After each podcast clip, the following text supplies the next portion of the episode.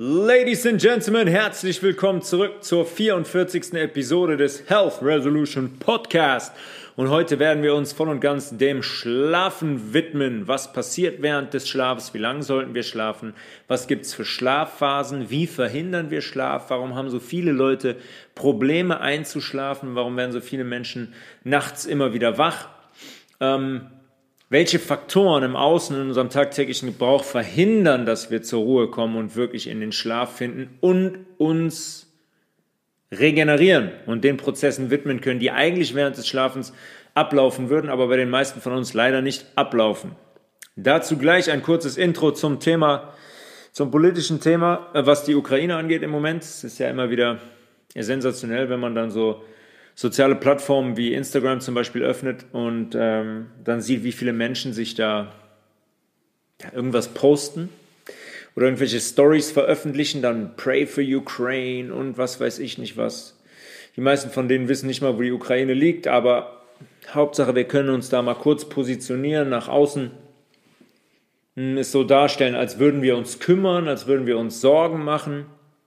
Äh, wir haben immer noch nicht verstanden. Viele von uns immer noch nicht verstanden. Auch zwei Jahre nach dieser Pandemie und Geschichten wie Black Lives Matter und so weiter, wo es das gleiche war auf den sozialen Netzwerken, wie die funktionieren und wie Konditionierung funktioniert und warum das vielleicht so ist, dass einem bestimmte Dinge da auf der Plattform vorgeschlagen werden, man förmlich dazu gedrängt wird, gewisse Dinge zu veröffentlichen und zu posten es hat in den seltensten Fällen etwas mit der Wahrheit zu tun. Äh, und kurz dazu, ich weiß nicht, wer das gesehen hat, vielleicht ein Video von äh, Wladimir Putin, wo er, ähm, bevor die angefangen haben, ganz klar sagt, dass es um eine Spezialmilitäroperation geht. Er hat nie das Wort Invasion gebraucht. Er hat immer von einer Spezialmilitäroperation gesprochen. Ja, jetzt sieht man heute schon wieder Bilder. Irgendwo in der Bildzeitung, hier sind Bilder von den Bombeneinschlägen in der Ukraine. Ja, und dann war das leider das Bild von einer ähm, ähm, Explosion in China 2015. Es ist immer wieder die gleiche Masche. Die Medien lügen zu 99,9 Prozent. Was steckt also wirklich dahinter? Äh, kurz dazu auf, auf meinen Wissensstand jetzt. Äh, was die Ukraine angeht. Müssen wir kurz zurückgehen ein paar Jahre. Ihr könnt euch sicher erinnern an 2014, als die, ähm, der Konflikt auf der Krim ausgebrochen ist. Das ist ja ein südlicher Teil der Ukra Ukraine. Direkt ans, ähm, ja, ein südlicher Teil der Ukraine. Östlich davon ist noch die Donbass-Region gelegen, die dann an Russland grenzt. Ähm, eine halb, quasi eine Halbinsel die teils, teils, teils in ukrainischer Hand und teils in russischer äh, Hand ist, verwaltungstechnisch. Da ist ein Konflikt ausgebrochen. Ähm, und dann hat die russische Armee die Krim annexiert. Es hat sich dann später herausgestellt, dass ähm, da Schüsse gefallen sind auf, ähm, ich weiß gar nicht mehr genau, wo es war. Auf jeden Fall ähm, gab es einen großen Auf, gab es einen großen Menschenauflauf in der Ukraine und da sind, ähm, da hat man das Feuer eröffnet auf Demonstranten, auf, auf diese Menschen, die da zusammengekommen sind. Und es hat sich später herausgestellt, dass dahinter ähm, niemand, niemand Geringeres als die, als die CIA gesteckt hat. Da gibt es Transkripte, Telefonate und so weiter und so fort, die das belegen, die das Feuer auf die Menschen da eröffnet hat, um diesen Konflikt heraufzubeschwören. Lange Rede, kurzer Sinn. Ähm, wie alles, natürlich komplett orchestriert, ja, die eigenen Menschen beschossen, um das Ganze in Gang zu bringen. Da hat man ja, nachdem die Geschichte auf der Krim war und Russland da eingegriffen hat, hat man, das war im Februar 2014, hat man Ende des Jahres, im Dezember 2014, eine neue Regierung äh, installiert mit ähm, Präsident Poroschenko. Ähm, und dann war das so, dass der Sohn von Joe Biden, dem vermeintlichen heutigen Präsidenten der USA, ins Board, ein Aufsichtsrat quasi, einer Firma namens Burisma gekommen ist. Das ist eine Holding. Eine Holding ist klar, was eine Holding ist, ein Zusammenschluss von mehreren GmbHs zum Beispiel, vereint unter dem Dach einer Holding. Da liegen quasi mehrere Firmen drunter. Burisma, Hunter Biden im Board von Burisma. Die kümmern sich um Erdgas mit verschiedenen Firmen. Die erschließen Erdgas, beuten Erdgas aus und verkaufen das Erdgas. Hunter Biden war jetzt auf einmal in diesem Board von Burisma, wo man jemand anderen rausgedrängt hat und da hat man viel Geld bezahlt, weil eigentlich es eine Ermittlung gab, eine gerichtliche, aber die hat man, wie das immer so ist, hat man die einfach beerdigt mit Geld. Hunter Biden sitzt in dem Board von Burisma und macht dann Deals mit einer chinesischen, einer der größten chinesischen Energiefirmen. Und da gibt es E-Mails zu. Ich weiß nicht, ob ihr das verfolgt habt damals, ähm, kurz vor der Wahl 2020, als dieser Laptop aufgetaucht ist von Hunter Biden, wo diese ganzen E-Mails drin sind. Und da geht es zum Beispiel allein für die Bekanntmachung und das Connecten von bestimmten Personen, was Hunter Biden im Namen von Burisma übernommen hat, um 10 Millionen Dollar. Da hat er allein für das Bekanntmachen von seinem Vater mit den Verantwortlichen dieser Firma 10 Millionen Dollar erhalten. Da heißt es wirklich, äh, wörtlich heißt es, 10 held by age for the big guy. Age dürfte Hunter sein und the big guy dürfte Joe Biden sein. Das ist nur mal ein Beispiel dafür, was die Ukraine ist, was da für Mächte am Werk sind und wer alles durch die Ukraine, über die Ukraine operiert. Das ist nur ein Beispiel, ja, dass Hunter Biden in diesem Board von Burisma gesessen hat und dann nur für die Bekanntmachung von Personen 10 Millionen Dollar kassiert hat, beziehungsweise sein Vater die kassiert hat, einen großen Teil davon. 10 Millionen Dollar. Die Ukraine ist ein Deep State, ein Kabalnest, das gerade aktuell von Russland befreit wird. Da gibt es keinen Krieg, da gibt es keine Invasion. Ganz strategisch hat man die militärische Infrastruktur lahmgelegt, damit niemand auf Ideen kommen kann. Ähm, und holt diese Leute aus dem Land raus und setzt diese mafiösen Strukturen ein für alle Mal ab. Und ähm, wie das immer so ist, ja, Leute sehen das, oh, guck mal da, ja, jetzt poste ich mal was, pray for Ukraine, haben gar keine Ahnung, haben sich mit nichts beschäftigt, wissen gar nicht, was da passiert und fallen komplett auf die Medien rein. Wieder mal ein grandioses Beispiel dafür ähm, wie die Medien die Leute bestimmen, wie wir wie Roboter ähm, getriggert werden und dann eine bestimmte Handlung ausführen. Es ist ähm, ja, es ist ein Wahnsinn, aber das, was in der Ukraine passiert, ich hoffe, dass Zivilisten da komplett natürlich von verschont bleiben, was das Ziel der Russen ist. Ähm, das, was da gerade passiert, ist, ist einmalig und die Ukraine wird auch nicht das einzige bleiben. Mit Taiwan wird es wahrscheinlich weitergehen, weil Taiwan ungefähr genau das gleiche ist. Wir kommen zum Schlaf, zum Schlafen. Ein Tag hat 24 Stunden in unserer Zeitrechnung. Jemand hat gesagt, ein Tag hat jetzt 24 Stunden. Äh, aber in den seltensten Fällen sind wir eigentlich 24 Stunden wach, beziehungsweise ich hoffe, dass ihr nicht 24 Stunden wach seid. In jüngeren Jahren hat man das vielleicht mal gemacht. Ich glaube, ich habe das ein oder zweimal in meinem Leben gemacht und ich weiß, dass ich es gehasst habe im Nachhinein. Ja, absolut furchtbar. Irgendwie eine Nacht durchzumachen, boah, nee, oh mein Gott, wirklich schlimm. Ich habe meinen Schlaf immer sehr wertgeschätzt und immer sehr geliebt. Ähm, ein paar von den 24 Stunden verbringen wir schlafend. Der eine acht Stunden, der andere nur vier.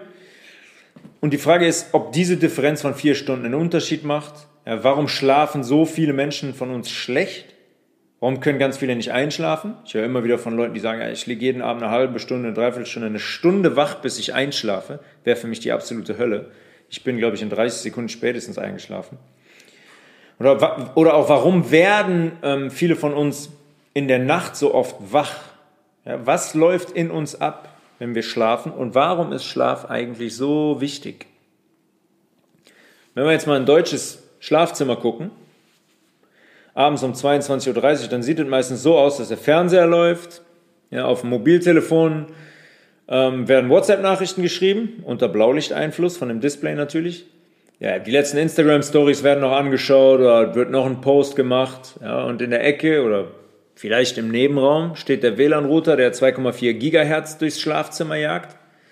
Und das geht genau bis zu dem Moment, wo man dann entscheidet, okay, jetzt reicht's, wird der Fernseher ausgeschaltet, ähm, das Mobiltelefon bleibt weiter eingeschaltet, wird aufs Nachtschränkchen gelegt oder vielleicht schläft man auch auf dem iPad ein und dann werden die Augen geschlossen. Und jetzt, wenn wir dann die Augen schließen, erwarten wir, dass wir zur Ruhe kommen und sofort Knopf auf Knopfdruck in einen absolut erholsamen Schlaf sinken, morgens wach werden, wie frisch geboren.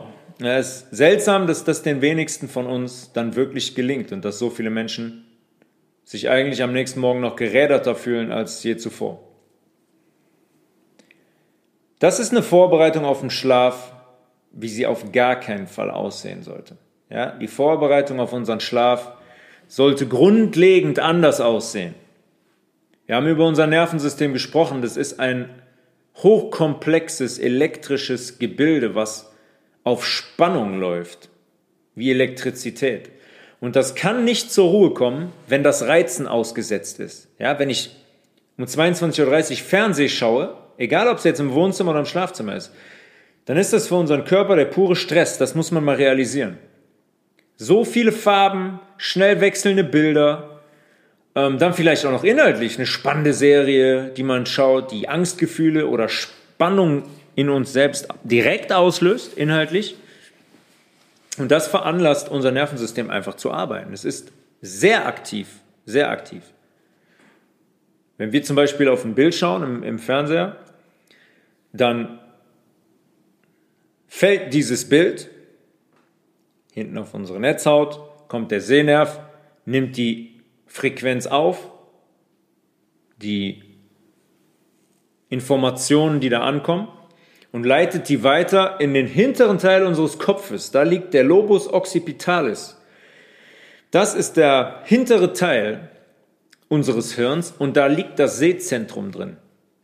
Das heißt, die 25 Bilder pro Sekunde, die es oftmals sind, 25 Bilder pro Sekunde, müssen dort, müssen erstmal aufgenommen werden und müssen dort ausgewertet werden, damit ihr das seht, was ihr letzten Endes seht. Das heißt, der TV, das TV, der TV oder das TV? Das TV, Television, Television. Hm.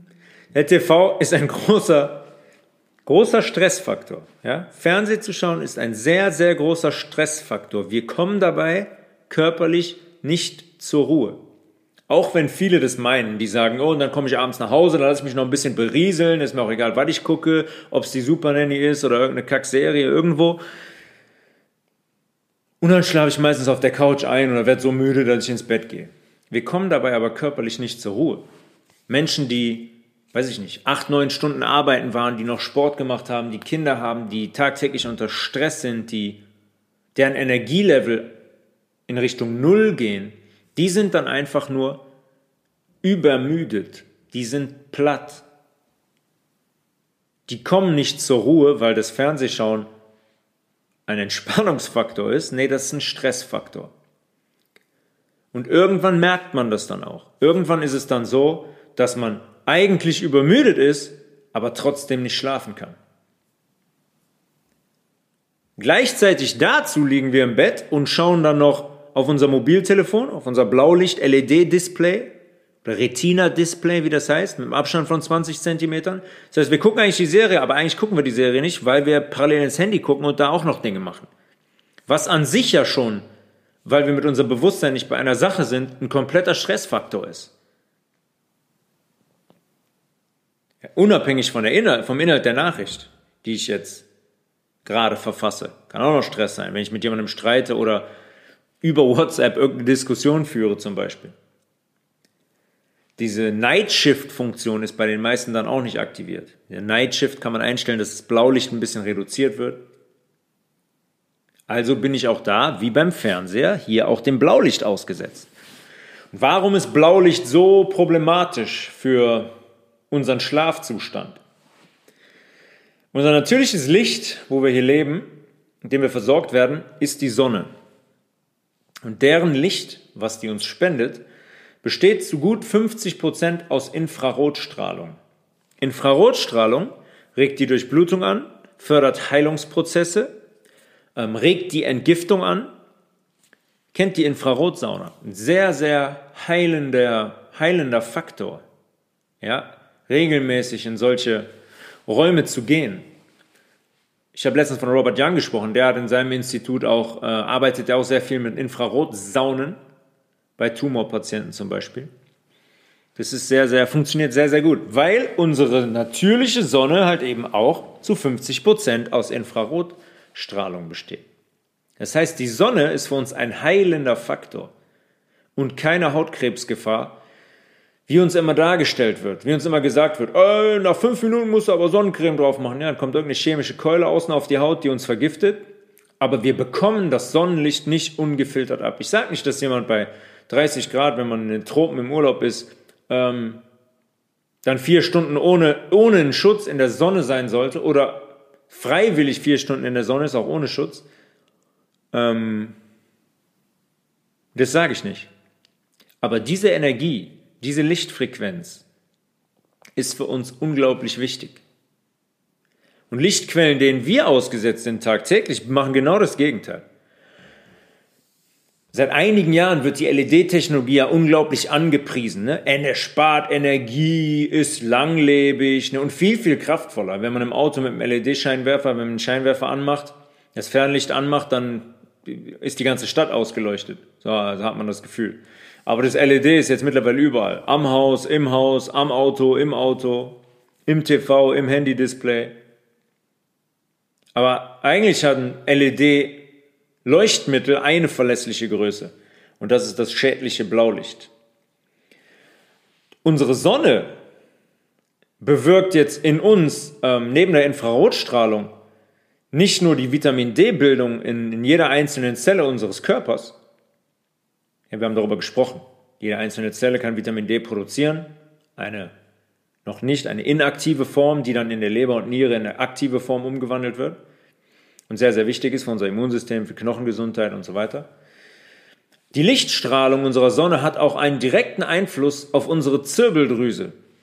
Unsere Zirbeldrüse haben wir auch schon thematisiert. Hypothalamus, Hypophyse, Zirbeldrüse, da oben in unserem Hirnzentrum, unser Bewusstsein.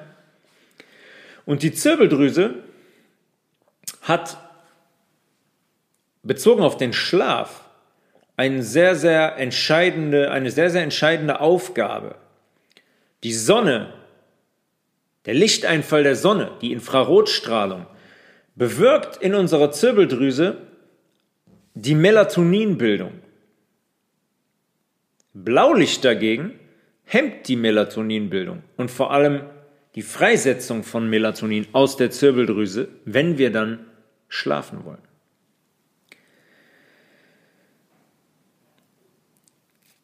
Melatonin wird gebildet aus hm, größtenteils zwei Komponenten. Aus Serotonin, Neurotransmitter, und aus Vitamin B6. Es ist mit Glutathion wahrscheinlich das stärkste Antioxidant, was es gibt für unseren Organismus. Und das Melatonin wird unter Sonneneinstrahlung stark produziert und wird dann abends, wenn es dunkel wird, wird das Stück für Stück ausgeschüttet und bereitet uns auf unsere Schlafphase vor. Weil das ein starkes Antioxidant ist, hat es logischerweise die Aufgabe, unsere Zellen zu reparieren und unsere Zellen zu schützen, freie Radikale einzufangen. Gifte abzubauen. Wir haben letztens über Arteriosklerose gesprochen in der Blutbahn. Wenn die Blutbahn Schaden nimmt und der Körper den Schaden flicken will und die Blutbahn im Durchmesser immer weiter schrinkt, äh, schrinkt, also das Englisch, ähm, schrumpft, immer weiter schrumpft, bis es irgendwann vielleicht zu einem Verschluss kommt und wir einen Schlaganfall oder einen Herzinfarkt haben, je nachdem, welches Gefäß betroffen ist. Herzgefäß oder ein Gefäß auf dem Weg in unser Hirn. Das sind zum Beispiel Prozesse, die während des Schlafens ablaufen durch die Ausschüttung von Melatonin. Das ist ein Antioxidant, was sich dann um den Abbau von bestimmten Substanzen ähm, oder zum Beispiel auch diesen, wie soll man es beschreiben, das ist mehr so ein Kit, ein, einen Klebstoff, eine, Kleb, eine Klebmasse, die der Körper da zusammenbaut, um diese Stellen zu, zu schützen, weil ihm ähm, einiges fehlt an Material, um diese Stellen natürlich flicken zu können. Also macht, ist das ein Notfallplan. Ja, diese ähm, gerissenen Stellen in der, in der Wand der Blutbahn wieder dicht zu kriegen. Dafür ist Melatonin sehr, sehr wichtig. Und das jetzt bezogen auf jede einzelne Zelle. Indem es freie Radikale einfängt, schützt es jede freie Zelle vor Schäden. Man weiß zum Beispiel auch, dass Melatonin Tumorfaktoren hemmt. Ja, Faktoren, die ein Tumorwachstum triggern, kann Melatonin ebenso ähm, hemmen. Wir wissen mittlerweile, was es mit Tumoren auf sich hat, dass die einzig und allein dem pH-Wert zuzuschreiben sind. Die brauchen immer einen pH-Wert von 5,5 im Gewebe. Wenn wir uns ernähren, wie wir uns ernähren und unser Gewebe auf 5,5 kippt, dann laufen wir Gefahr, eine Entartung zu entwickeln. Die Folge ist ja relativ klar. Je öfter und länger wir Blaulicht ausgesetzt sind, gerade abends im Bett, wenn es eigentlich schon dunkel ist draußen, aber wir trotzdem solchen Lichtquellen ausgesetzt sind, das heißt, unser natürlicher Rhythmus wäre eigentlich schon, es ist dunkel, wir gehen, wir nähern uns dem Schlaf an, wir bereiten uns auf den Schlaf vor und dann kommen solche Lichtquellen, bumm, mit Blaulicht. Je mehr solcher Lichtquellen, desto weniger Melatonin wird gebildet und freigesetzt. Melatonin ist eigentlich eine, eine hormonelle Struktur.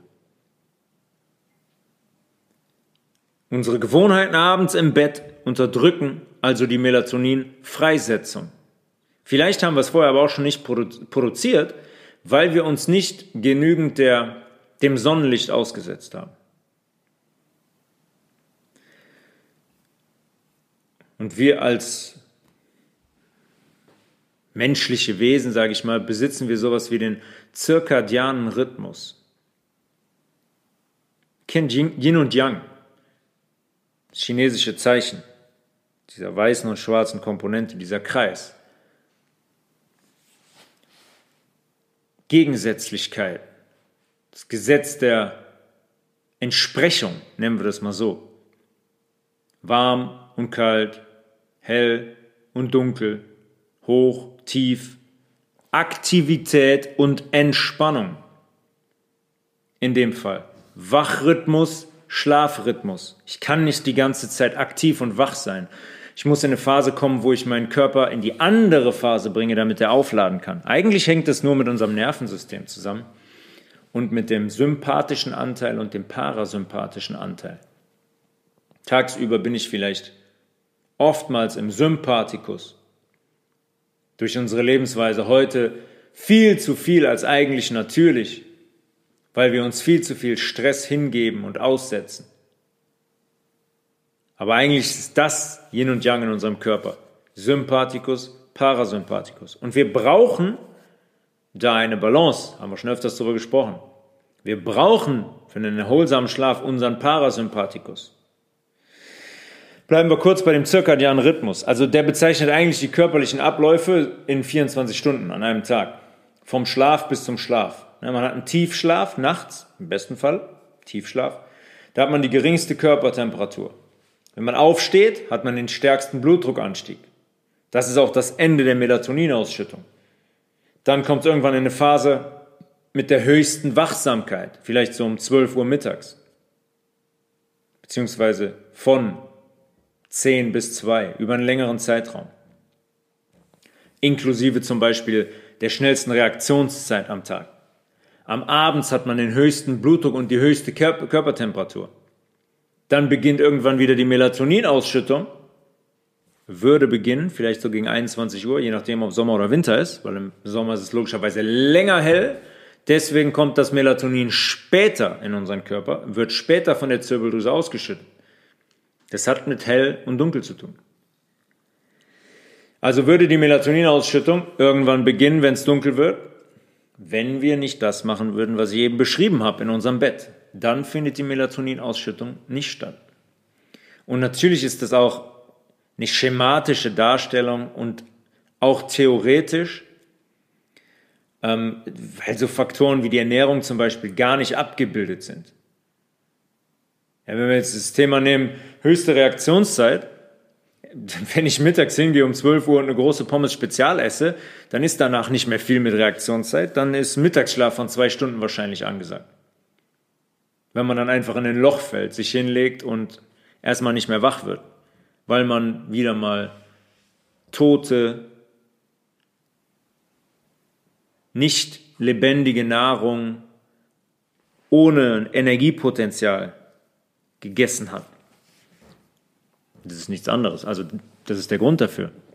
Einmal die Insulinspitze, die extreme, bei isolierten Zuckern zum Beispiel, und dann der extreme Abfall, weswegen wir äh, müde werden. Aber auch ganz einfach, weil wir Nahrung essen dann, in dem Falle, die einfach tot ist. Da ist kein lebendiges Potenzial mehr drin. Die bildet keine Basen, damit können wir nichts tun.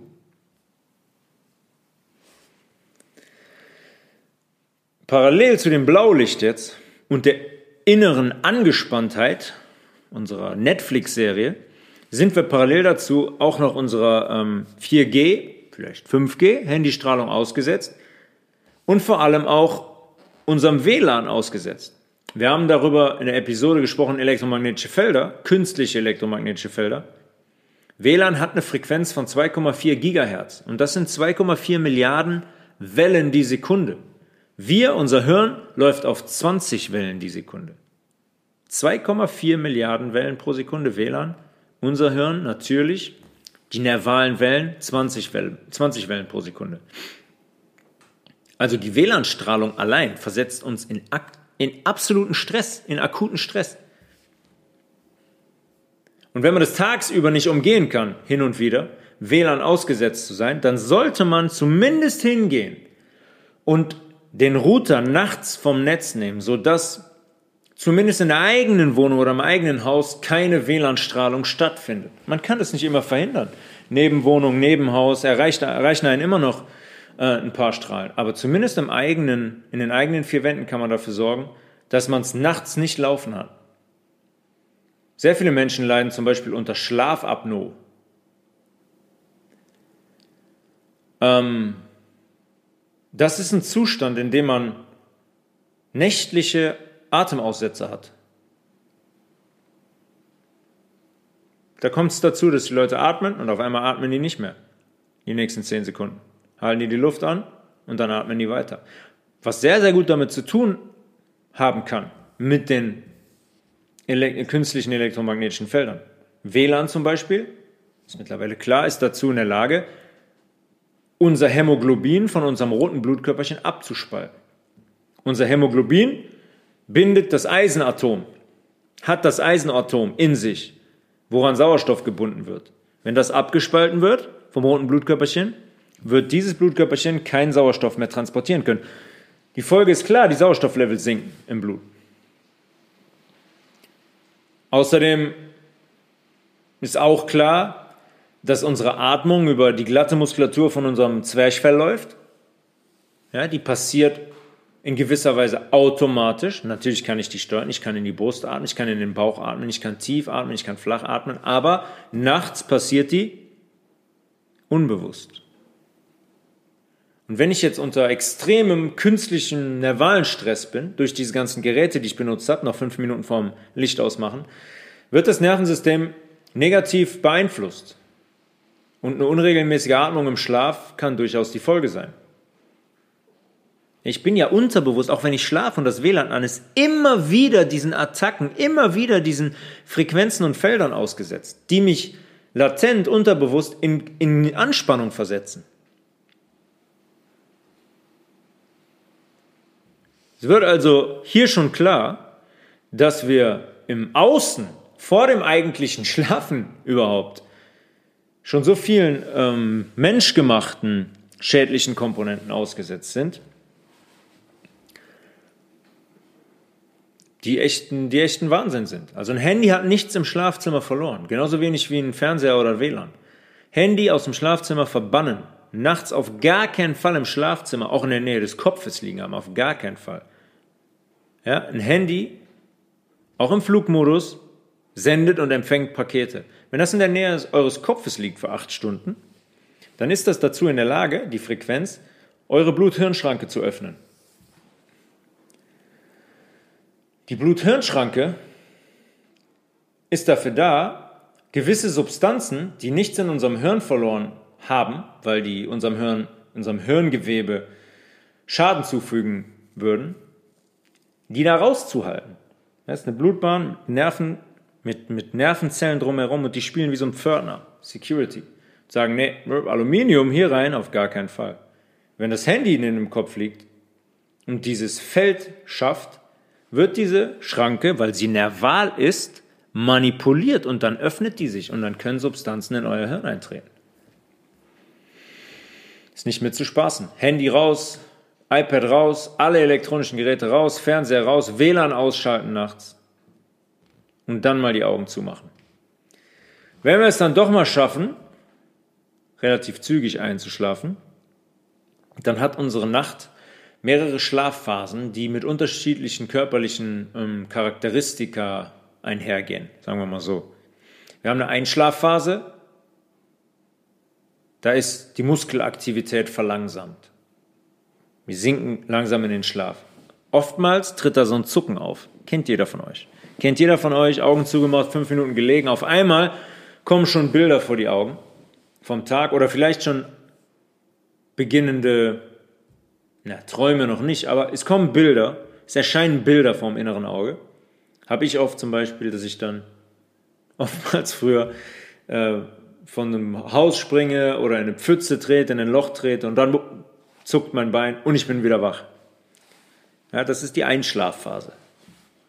In der zweiten Phase sinkt unsere Körpertemperatur ab und die Atem- und Herzfrequenz wird langsam.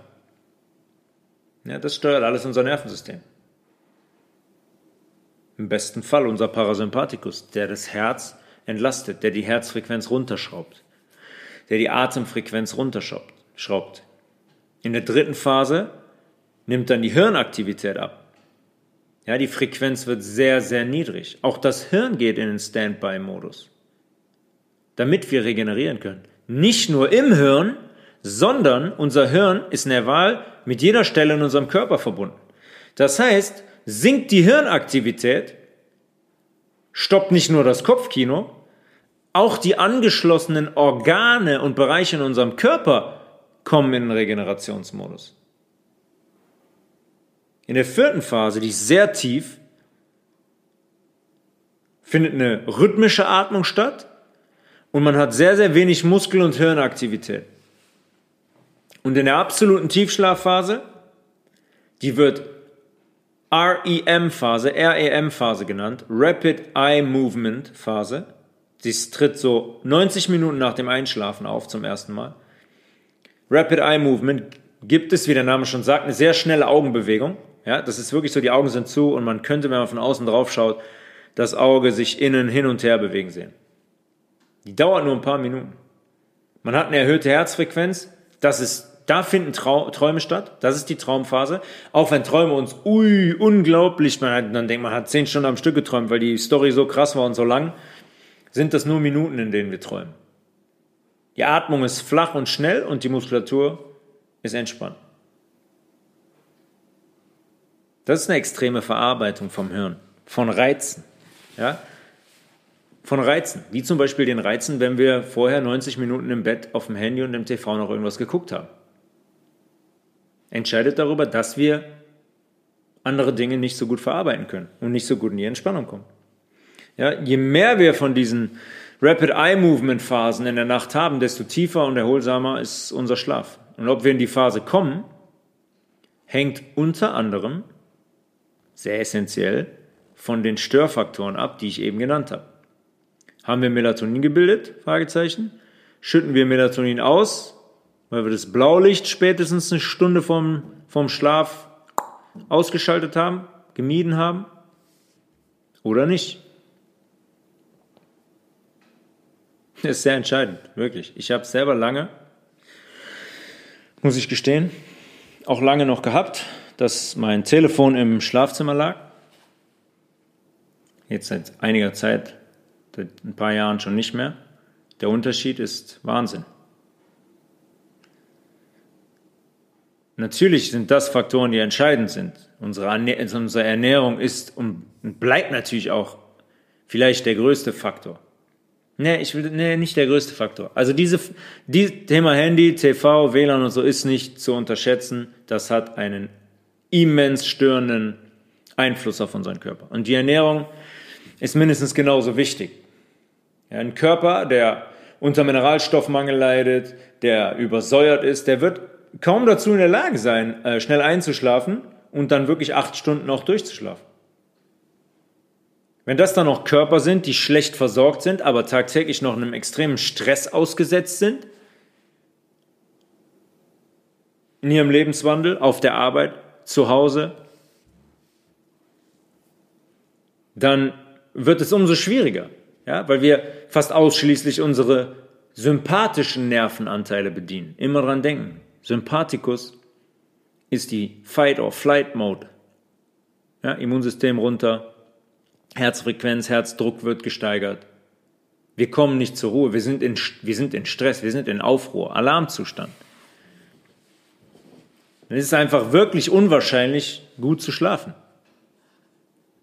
Und je mehr ich in den Parasympathikus komme, beziehungsweise den Parasympathikus trainiere, desto erholsamer wird am Ende der Schlaf sein. Weil der darüber entscheidet. Wenn der richtig aktiv ist nachts, dann finden die ganzen regenerativen Prozesse statt. Der wird nicht automatisch aktiviert, nur weil wir die Augen zumachen und vielleicht einschlafen. Viele Menschen, die so einen Stress haben, schlafen zwar, aber die kommen aus diesem Stressmodus nie raus. Den Parasympathikus müssen wir zwangsweise trainieren.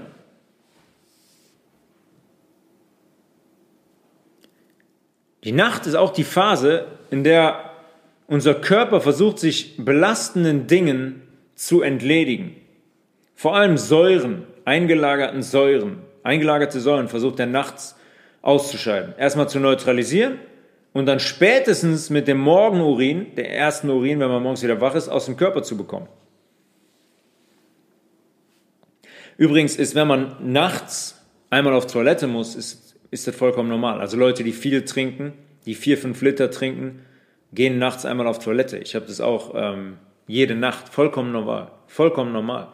Aber das ist der Grund dafür, weil wir nachts versuchen zu entsäuern, dass der Morgenurin meistens am sauersten ist vom pH-Wert her. Und wenn das nicht der Fall ist, dann liegt meistens eine Ausleitungsstörung vor in den, in, den, ähm, in den verschiedenen Organen, in der Leber und in der Niere zum Beispiel. Ja, es ist nicht diese Komponenten, wenn wir einen Zwischenzellraum haben, der übersäuert ist, der vergiftet ist, kommen wir nie zur Ruhe. Kommt unser Nervensystem auch nicht zur Ruhe. Ist immer unter Anspannung, wird immer getriggert, kann sich nie schlafen legen. Je basischer der Körper ist, desto besser wird der Schlaf sein. Punkt. Gibt es nichts drum herum zu reden. Ja, weil je basischer mein Körper ist, desto besser ist am Ende auch jede einzelne Nervenzelle versorgt und desto sauberer ist auch der Zwischenzellraum, durch den die Nervenzelle ja läuft, beziehungsweise in dem die drin liegt, mitunter. Und wenn das so ist, dann kommt unser Nerv zur Ruhe. Der kommt in einen Entspannungszustand. Wir müssen ja erstmal da reinkommen. Unser Nervensystem ist so komplex, so komplex. Ja, wir haben Nerven, die ergeben eine Länge am Ende von fast 1000 Kilometern. Und die müssen versorgt sein. Die müssen eine Umgebung haben, die basisch ist. Da können keine Säuren und Giftstoffe drin liegen, damit unser Nervensystem zur Ruhe kommen kann. Ja, zum Beispiel Mineralstoffe wie Magnesium zum Beispiel. Die kriegen die im Zusammenspiel mit Calcium. Die kriegen die Nervenzelle dahin, in den Entspannungszustand. Das Verhältnis Calcium-Magnesium sollte 3 zu 1 sein. Drei Teile Calcium, drei Magnesium. Heute ist das Magnesium nehmen wir viel zu wenig auf. Heute ist das Verhältnis 30 zu 1 und noch viel höher. Wenn man zum Beispiel auch Milch trinkt und Käse isst und so weiter und so fort. Viel zu wenig Magnesium in unserem Körper. Viel zu wenig. Magnesium wirkt zum Beispiel direkt auf unseren Hypothalamus. Hypothalamus, Regisseur unseres hormonellen Systems in unserem Hirn. Unser Bewusstsein. Magnesium wirkt direkt auf den Hypothalamus und auch auf die Hypophyse und wirkt aktiv Stress- und Angstzuständen entgegen. Was ist die Folge davon? Entspannung. Das heißt, Magnesiummangel kann dazu führen, dass ich panische Gedanken habe, kann dafür, dazu führen, dass ich mich ständig in Angstzustände versetze, Angst vor der nächsten Aufgabe habe, Angst vor dem nächsten Tag habe, Angst davor vor verschiedensten Dingen habe, Angst vor mir selbst habe, aber ich komme nicht in den Entspannungszustand. Magnesium. B-Vitamine. Das nächste, was unglaublich wichtig ist für unsere Nervenzellen. Damit die gesund sind, gesund ausgebildet sind und damit die entspannt sind, brauchen die B-Vitamine. Jetzt ist das Problem wieder, haben wir auch schon darüber gesprochen. B-Vitamine sind sehr an, am Stoffwechsel beteiligt. Am Proteinstoffwechsel, vor allem am, am Zuckerstoffwechsel. Wenn wir uns ernähren, wie wir uns ernähren, Puddingteilchen beim Bäcker, Kaffee mit zwei Teelöffeln Zucker, dann sind das tote Vergiftungsmittel mit einer Riesenmenge an isoliertem Zucker, einer Riesenmenge. Dieser isolierte Zucker muss verstoffwechselt werden. Ja, ein Teil kommt direkt in die Zellen, der restliche Teil kommt in die Leber, die bedankt sich und sagt, gut, dann mache ich da ein bisschen Fettgewebe in mir draus und dann, dann werde ich halt zu einer Fettleber. Damit, dieser, damit das passiert, der Zucker umgebaut wird, verfügbar gemacht wird und Speicherzucker hergestellt werden kann, sowas für den Muskel und die Leber, brauchen wir Vitamin B. Und zwar ausschließlich Vitamin B für diesen ähm, Stoffwechsel-Zuckerzyklus, sage ich mal. Das Problem ist nur, dass Zucker ist kein Problem. Zucker können wir richtig gut. Da essen wir ohne Ende von. Weißmehlzucker überhaupt kein Problem. Aber Vitamin B ganz, ganz rar gesät in unserer Ernährung. Und zwar alle. Sind am Ende ähm, einige. B1, B2, B3, B5, B6, B7, B9, was Folsäure ist, B12 haben wir einfach einen katastrophalen Mangel. Und Vitamin B6 zum Beispiel ist direkt an der Serotonin-Melatonin-Produktion beteiligt. Ich habe eben gesagt, Melatonin wird aus einer, in der Vorstufe aus Serotonin hergestellt. Ja? Serotonin ist unser Glückshormon. Können wir auch über die Ernährung teilweise aufnehmen. Rohkakao zum Beispiel, super Quelle. Das heißt, unser seelischer Zustand entscheidet schon alleine darüber, wie viel Melatonin wir eigentlich produzieren können. Wenn wir depressive Menschen zum Beispiel, die unglaublich geringe Serotoninlevel haben, werden ein Problem haben mit der Melatoninproduktion. Was wieder dazu führt, dass die keinen erholsamen Schlaf haben, dass die Reparationsprozesse nicht richtig stattfinden. Das heißt, es ist ein Teufelskreis. Und oftmals hat das auch damit zu tun, logischerweise bei depressiven Menschen, hat es sehr, sehr, sehr, sehr viel mit der Ernährung zu tun. Ja, wenn ich kein Serotonin habe, heißt es zum Beispiel, ähm, dass, dass mein Darm in einem komplett bescheidenen Zustand ist, weil Serotonin eigentlich im Darm hergestellt wird und dann dem Hirn zur Verfügung gestellt wird. Aber wenn ich die Komponenten nicht habe im Darm, die ich für Serotoninproduktion brauche, werde ich keine haben. Werde ich kein Serotonin haben, beziehungsweise nicht genug. Vitamin B6 ist, ist also jetzt direkt an der Serotonin-Melatonin-Produktion beteiligt und entscheidet direkt über unsere Schlaffähigkeit, über die Schlafqualität. Ja, B6 hat nicht nur mit Depressionen zu tun, auch Schlaflosigkeit ist ein ganz klares Indiz für einen Vitamin B6-Mangel. Generell Vitamin B-Mangel. Also, Mandeln, Walnüsse, Sesam, Cashews, Avocado, Spinat, Leinsamen, Quinoa, das sind Lebensmittel, die sollten fast tagtäglich auf dem Speiseplan stehen. Bezogen auf Vitamin B6 jetzt, aber auch noch bezogen auf ganz viele andere Dinge. Magnesium zum Beispiel. Also alleine, allein der Verzicht auf isolierte Zuckerprodukte wird dazu führen, dass man das in Kürze, Kürze umdrehen kann. Das ist das, mit das Erste, was sich verändert. Der Schlaf. Bei Menschen, die es umstellen, die den isolierten Zucker, die den Industriezucker wegnehmen. Der Schlaf verändert sich. weil unser Nervensystem besser zur Ruhe kommt, weil wir mehr Melatonin produzieren, weil wir nicht so viel Übergewicht haben, was in uns schwelt und die ganze Zeit Entzündungsstoffe freisetzt. Alles Faktoren, die uns nicht zur Ruhe kommen lassen. Alles ist miteinander verbunden. Im Außen, aber auch in unserem Körper. Ein übersäuerter Körper mit Mineralstoffmangel, der kann nachts genauso wenig funktionieren wie tagsüber. Tagsüber kann der auch niemals am Limit sein, am Limit performen. Ja, wir werden drei, viermal im Jahr krank, weil wir uns so ernähren, wie wir uns ernähren. Nachts kann der dann ebenso wenig die Prozesse ausführen, die der eigentlich ausführen will. Nämlich die Reparatur- und Entspannungsprozesse, die Verarbeitungsprozesse. Geht nicht bei einer Ernährungsweise, die Fleisch, Fisch, Milch, Käse und Industrieprodukte einschließt. Es wird nicht gehen.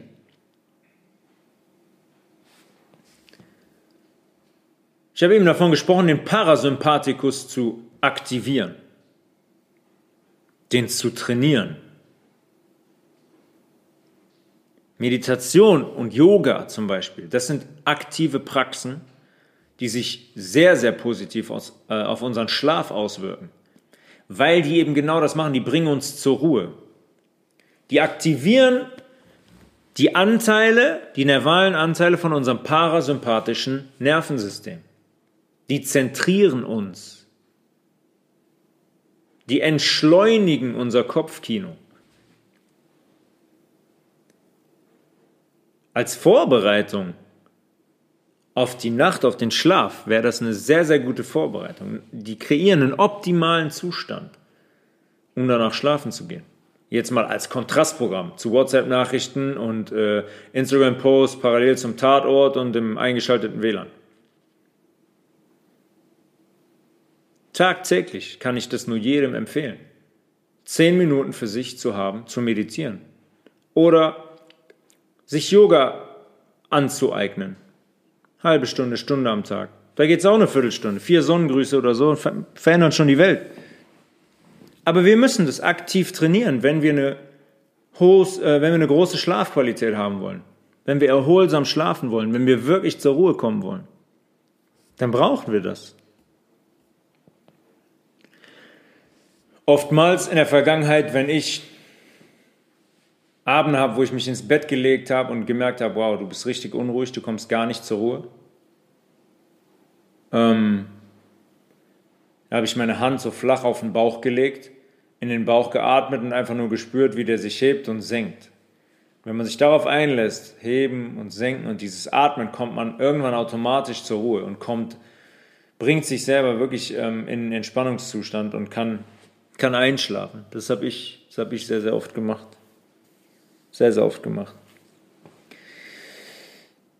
Ja, total interessantes Thema, der Schlaf. Ich glaube, wir wissen da sehr, sehr wenig noch drüber, was da wirklich auch in unserem Hirn und in der Wahl abläuft, was die Verarbeitungsprozesse angeht. Was für eine Bedeutung auch Träume haben, wenn mein Unterbewusstsein aktiviert wird. Ja, viele Menschen träumen Dinge und auf einmal passieren die zwei Wochen später in der Realität. Also ich glaube schon, dass uns auch Dinge gezeigt werden in unserer Matrix, die ähm, uns noch zu erwarten stehen zum Beispiel. Da gibt es mit Sicherheit, mit Sicherheit eine Verbindung und die ist äh, sehr, sehr interessant. Was auch sehr, sehr interessant war, nur eine kurze Anekdote. Äh, letzten Montag hatte meine Freundin Geburtstag und es war zum ersten Mal so, dass wir mit mehreren geimpften Personen in einem Raum waren über drei, vier Stunden. Und wir sind abends ins Bett gegangen, haben uns hingelegt und ähm, haben beide parallel zueinander gesagt, wow, wir, haben eine richtige, eine innere Unruhe gehabt. Und das passiert wirklich eigentlich nie. Eine innere Unruhe gehabt, so ein Zustand, der kaum zu beschreiben war. Und tags drauf war das dann noch sehr, sehr, sehr aktiv. Ähm, so ein Zustand von, wie so eine nervale, nervale Müdigkeit, kann ich das beschreiben. In den Beinen gespürt, auf den Oberschenkelrückseiten, so ein bisschen ausgestrahlt und einfach auch so relativ erschöpft. Mental. Jetzt kann man sagen, ja, waren viele Leute hier, viel vorzubereiten. Ja, ich, ich weiß das Ganze, ich kenne meinen Körper sehr, sehr gut. Das war ein Gefühl, was ich eigentlich so überhaupt noch nie erlebt habe. Und dann haben wir darüber, haben wir darüber gesprochen und ich kann mir sehr gut vorstellen, dass diese magnetischen Komponenten wie Graphenoxid und so weiter in den, in den Spritzen dafür sorgen, dass durch die Konfrontation mit diesen künstlichen elektromagnetischen Feldern, mit WLAN-Wellen, mit 4G, mit 5G-Wellen, mit Radiowellen und so weiter, ähm, dass diese magnetischen Komponenten mit den Wellen hm, korrespondieren, sage ich mal, und wie so Transmitter wirken. Das ist zumindest das, was auch die Leute sagen, die sich jetzt lange damit auseinandergesetzt haben. Die verstärken quasi irgendwo das Signal. Und wenn viele Menschen in einem Raum zusammenkommen, kann ich mir sehr gut vorstellen, dass die die Frequenz so verstärken, dass mein eigenes körperliches toroidales Feld, was von meinem Nervensystem, von meinem Herzen kreiert wird, gestört wird. Und ungefähr so hat sich das angefühlt. Äh, sehr, sehr seltsam. Meine Freundin hat davon schon ein, zweimal berichtet. Und ähm, ich wollte es einfach nur mal erzählt haben, wenn da jemand ähnliche Erfahrungen schon mal gemacht hat oder einem das aufgefallen ist, könnt ihr mir ja gerne, könnt ihr mir ja gerne äh, dazu schreiben an tobias.levels at healthresolution.de. Auch so könnt ihr mir da gerne schreiben, wenn ihr Fragen habt, wenn ihr ähm, daran interessiert seid, mit mir zusammenzuarbeiten, Entsäuerungen zu machen, die Ernährung grundlegend umzustellen, ähm, noch mehr zu erfahren auf das Thema Körper und Ernährung bezogen. Der Bestellcode für meinen veganen Online-Shop www.maemae.de, M-A-E-M-A-E.de ist ähm, auch online. Der heißt Health Resolution, klein geschrieben. Da könnt ihr für 15% Rabatt shoppen. Ähm, ich wünsche euch ein schönes Wochenende, einen erholsamen Schlaf und probiert das mal aus, euer WLAN auszuschalten, das Handy zu verbannen, wenn es bis jetzt noch im Schlafzimmer lag. Es hat da wirklich nichts verloren und es gefährdet eure Gesundheit auf Dauer und gefährdet euren eigentlich so erholsamen Schlaf. Wir hören uns wieder nächste Woche zur Episode Nummer 45. Bis dahin, Peace!